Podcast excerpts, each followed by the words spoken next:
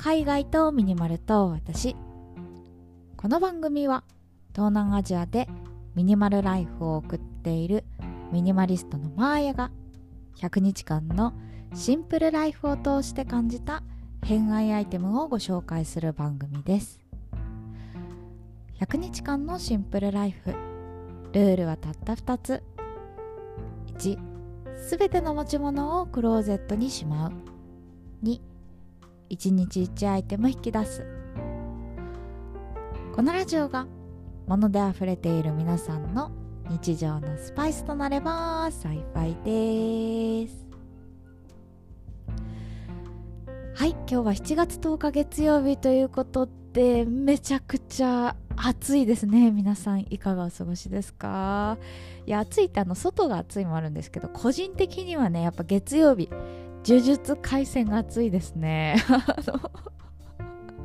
何の話って感じですよね。すいません。やっぱ月曜日はさあの週刊少年ジャンプの発売日なんですよ。で私普段ねジャンプ読んでないんですけどお気に入りの本だけあ漫画だけ単行本ね買うっていうスタイルなのであの本誌自体はね買わないことが多いんですけどやっぱりねちょっと呪術廻戦本誌のね展開が熱すぎて あの最近。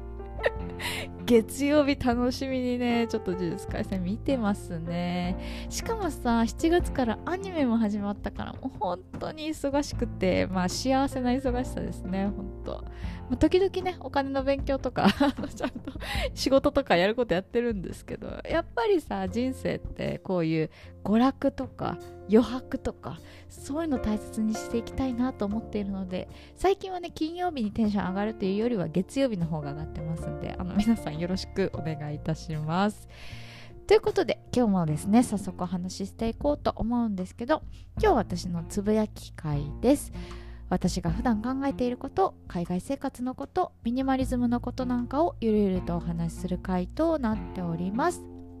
で今日のテーマはですねはい。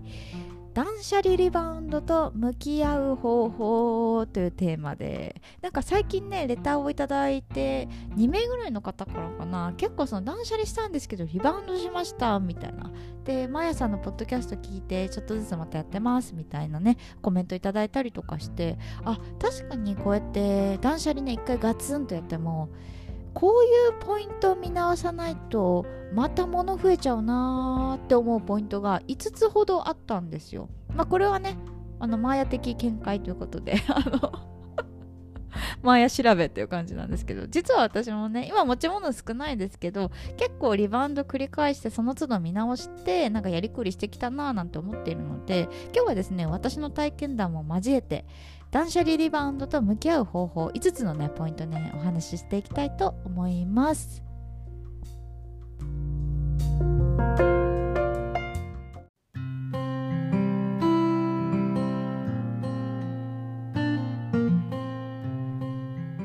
断捨離リバウンド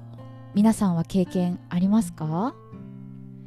まあ結構これあるあるだと思うんですよね。なんか一年発起してさよっしゃ片付けるぞって言ってねゴミ袋持って夜中ぐわーって片付けたりしても1週間後なんかちょっと増えているとか1ヶ月後元に戻っている3ヶ月後前よりも増えているみたいな感じでね結構あると思うんですよね。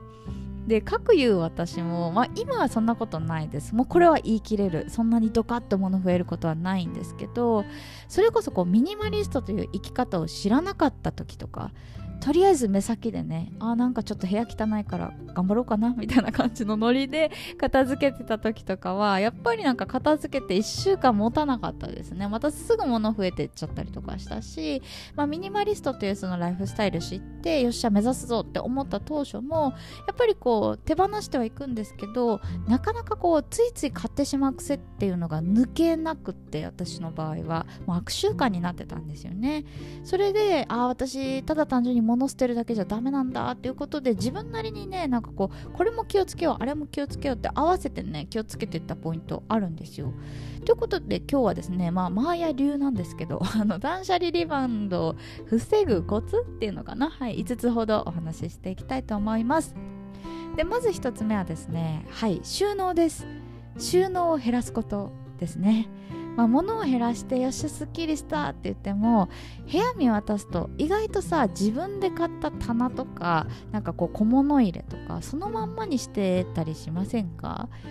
まあ、私の場合はね結構その洋服片付けるぞって言っても収納の量なんか衣装ケースとかね全然減らさなかったからあまだまだスペースあるじゃんみたいな感じでまたついつい買ってってしまうんですよ。なのでまずファーストステップはもちろん物を減らすことなんですけど物を減らすタイミングで収納を減らす収納ボックス、えー、収納棚わかんないけど一緒か。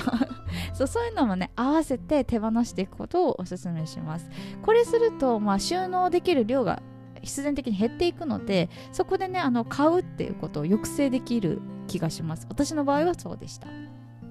で2つ目はですね、まあ、ちょっと難易度上がるけど1つ買ったら1つ手放すっていうなんかワンインワンアウトの法則っていうんですけどこれを徹底するっていうのもおすすめです、まあ、私もね基本的には1つ買ったら1つ手放す。なんかこうキャラかぶりしているアイテムがあったら手放すようにしています。例えば折りたたみ傘は2本買わないとかペンはお気に入りのものを1本だけ持つみたいな1本ずつ持つっていうのかな。赤ペンだったらこれとか日記用のペンだったらこれ勉強用はこれみたいな感じ感じで分けているんですけどできるだけこう適当に買わないっていう癖をつけています。であとはこの1つ買ったら1つ手放すっていうのを習慣づけると物を買う時にめちゃくちゃ吟味するようになるんですよ。だって1個買ったら1個捨てなきゃいけないから。それを手放してまで買いたいものなのかっていうのをめちゃくちゃ考えるようになるのでこの習慣もちょっと難易度高いけどおすすめです。はい。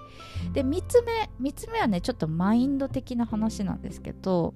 あの自分の買い癖を知る。これもね結構効果的だなと思います。まああの部屋が物で溢れている、まあ、使っているものもあると思うけど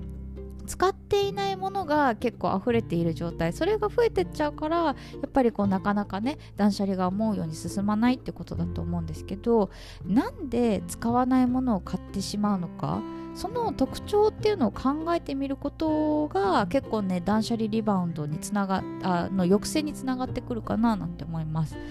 例えば洋服だったら、まあ、デザインがねこう流行のものだから買ってしまうとかセールだったからつい買ってしまったとかあとはなんか持っていないと不安とかねあの白シャツとかこうちょっとね、あのー、しっかりした場所に行く時ビジネスシーンとか持ってないと不安とかあんまり着ないけれども買っちゃうとかね。なんかそういうの結構自分の買い癖っていうのがあると思うんですよ。私の場合はね結構そのデザインが可愛いっていうのだけでついつい買ってしまう。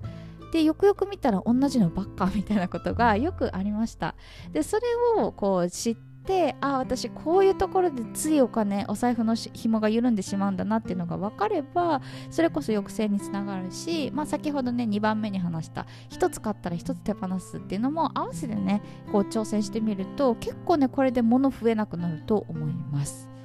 ではい次4つ目ですね。4つ目はちょっとさ3つ目とね連動してくるんですけどレンタルをね積極活用するっていうのもおすすめです。やっぱりこう自分の買い癖を知ってあついつい買っちゃいたいみたいなのってなかなかこう人によってはストレスに感じる。買いたいけど買わない。買えないとかってね結構なんかもうああもうやだ断捨離嫌いとかってなっちゃうきっかけになるかもしれないのでそういう方の場合はあのレンタル品をね積極的に活用することをお勧めします、まあ、このポッドキャストでも紹介しましたけどあのお洋服とかだったら結構ねレンタル系とかサブスクとかもあったりするし私はね最近あの家具のサブスククラスっていうものかな。はいそれを利用していてあのオフィスチェアをね今レンタルしています。月1000円で借りられるんですけどこうわざわざね私今シェアハウスに住んでるんですけどシェアハウスのそのお家のためだけに椅子を買うっていうのがすごく抵抗あって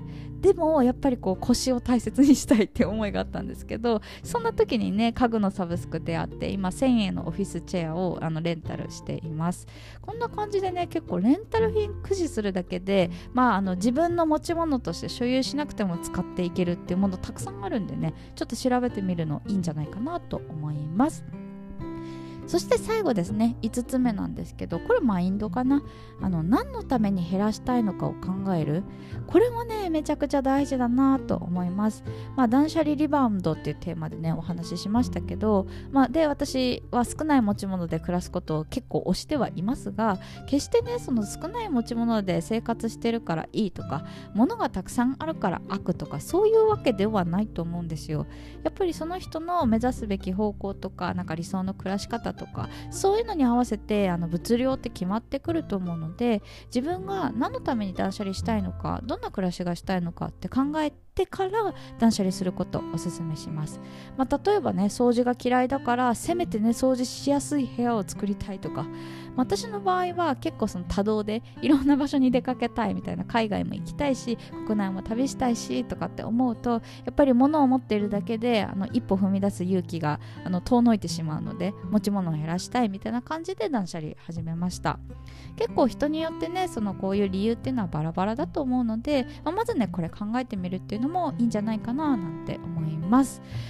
ということで今日はですね断捨離リバウンドを減らす減らす？抑制する？えー、防ぐコツについてお話しさせてもらいました、えー、最後まで聞いていただいてありがとうございました。次は何を話そうかな。